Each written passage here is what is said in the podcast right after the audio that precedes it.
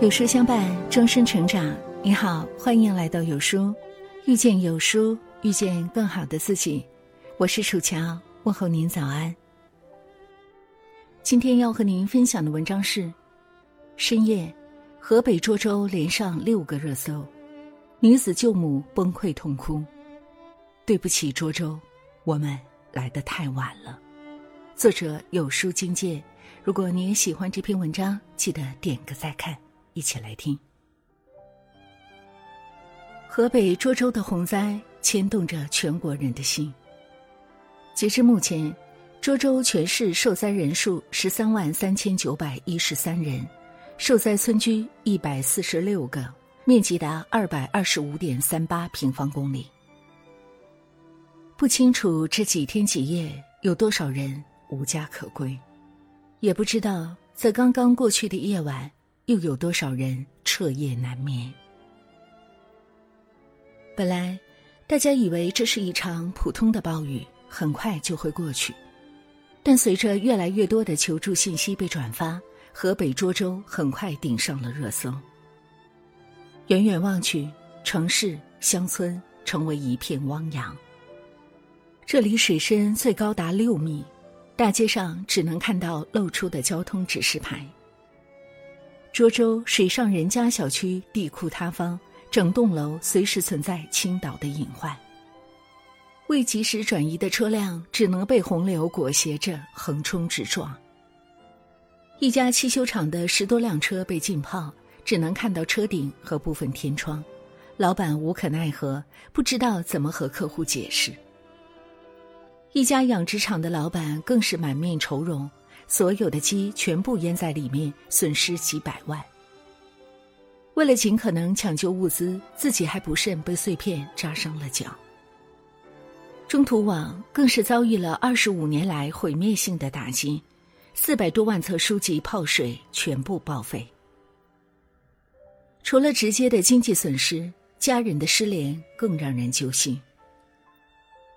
来涿州打工的一位男子。因为在洪水中与家人失散，唉声叹气，饿了两天仍吃不下一点东西。一女子因于瘫痪母亲失联了两天，在登陆点哭得撕心裂肺，在涉水已达三米深的情况下，她不顾危险来到母亲床前确认家人的安全。一句“有吃的吗？你们”，让无数网友为之动容。这是身为一个女儿发自内心的焦虑与担忧。涿州各乡镇几千人没水没电，食物紧缺，打不通电话，据称屋里水深已达一米五，城镇里的居民楼更是淹至二层楼高，这其中就有不少老人和孩子在焦急的等待救援。涿州距离北京六环仅二十公里左右，有多条河流汇入。因为地势低洼，上游降雨形成的洪水持续下泄，使得涿州成为受灾最严重的地区。整个境内三天下了两年的总降水量，各区内涝严重，形势依旧严峻。自然灾害面前，人类实在太过渺小，但是我们中国人从来都是团结一心，迎难而上。画面中。走在湍急洪水中的一道道人墙，正是我们的人民子弟兵。有网友感慨：“关键时刻还得部队上，只有部队最可靠。危难之时，自保观察是人们的第一反应。可是偏偏我们身边有无数的逆行者，他们不是电影里无所不能的英雄，而是拥有血肉之躯挺身而出的普通人。”七月三十一日晚，山西蓝天救援队率先携带装备前往重灾区营救。来自石家庄市的消防员一个个在齐胸的积水中背着老人缓慢前行。来自秦皇岛的二十名猎豹救援队队员一天内便救了近百人。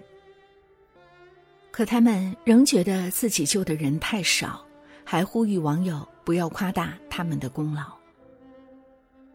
由于地势复杂，暗流布满铁丝、木头等硬植物，救援难度特别大。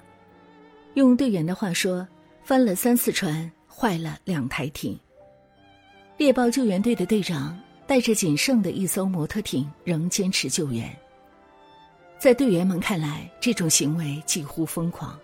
要知道，如果这台摩托艇也出现故障，连自救都实现不了。浙江公羊救援队调来直升机，帮助二十六名灾区群众转移。有队员累到在路边呕吐，疑似中暑，却摆摆手，仍坚持继续救援。你们奋不顾身的为我们而来，我们也愿意为你们倾尽所有。这场艰难的战斗注定不能仅仅做一位旁观者。涿州当地的群众也开始自发回馈这些最可爱的人。八月二号凌晨两点。江苏救援队在涿州的私家小厨红狮会饭店吃了顿热乎的烛光早餐。被问到这么做的原因，老板的回答很朴实：“人家给咱们帮忙了，咱们也是做点力所能及的事。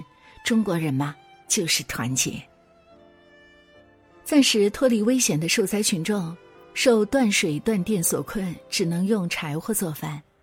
他们仍然坚持为子弟兵免费送来热汤面。还有些涿州居民腾出自家客厅为救援队提供休息场所。无论地方大小，能有遮风避雨的一方天地，便是夜晚中最温暖的港湾。有吃的，有喝的，有住的，外地救援队有了精神和体力，能救更多的人。因为冲锋舟耗损巨大，一位大妈带着家人赶来帮忙。他们手拿针线，顶着烈日缝补冲锋舟。有网友说：“这世界破破烂烂，总有人缝缝补补。灾难面前，好心人还是多。在大灾大难面前，中国人的团结温暖、互帮互助，永远都是那么令人感动。”涿州洪灾牵动亿万同胞的心。截至目前，虽然降水已经结束，但仍有三到四亿立方米的水要经过涿州。这仍然是一场尚未结束的艰苦作战。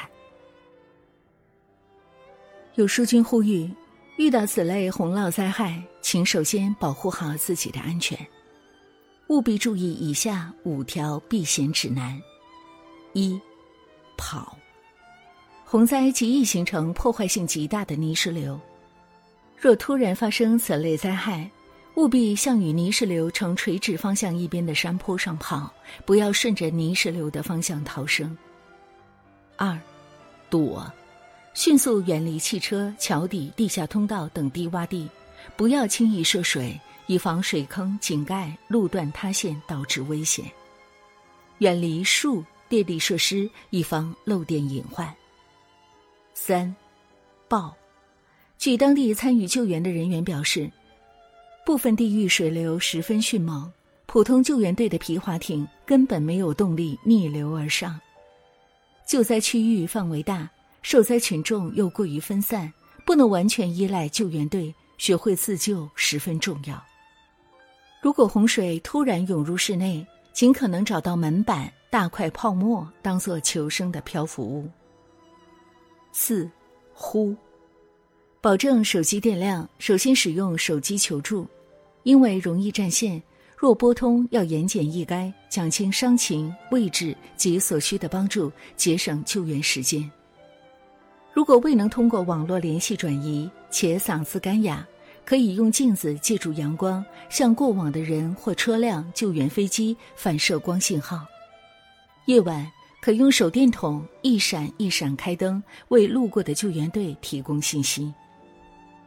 五，备，一个急救包务必包括以下物资：急救药品、手电筒、水、干粮、救援绳索，必要时刻每一样都可能挽救一条生命。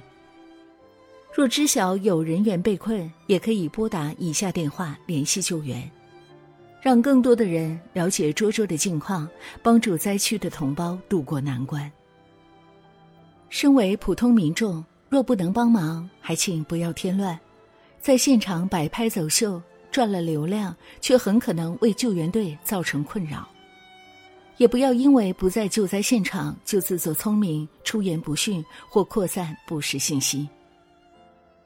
抗洪抢险不是儿戏，别让热心帮忙的人寒了心。最后，让我们点亮再看，为灾区的同胞祈福，为涿州加油。希望这场洪灾早日结束，祈祷所有的百姓和救援人员都能够平平安安。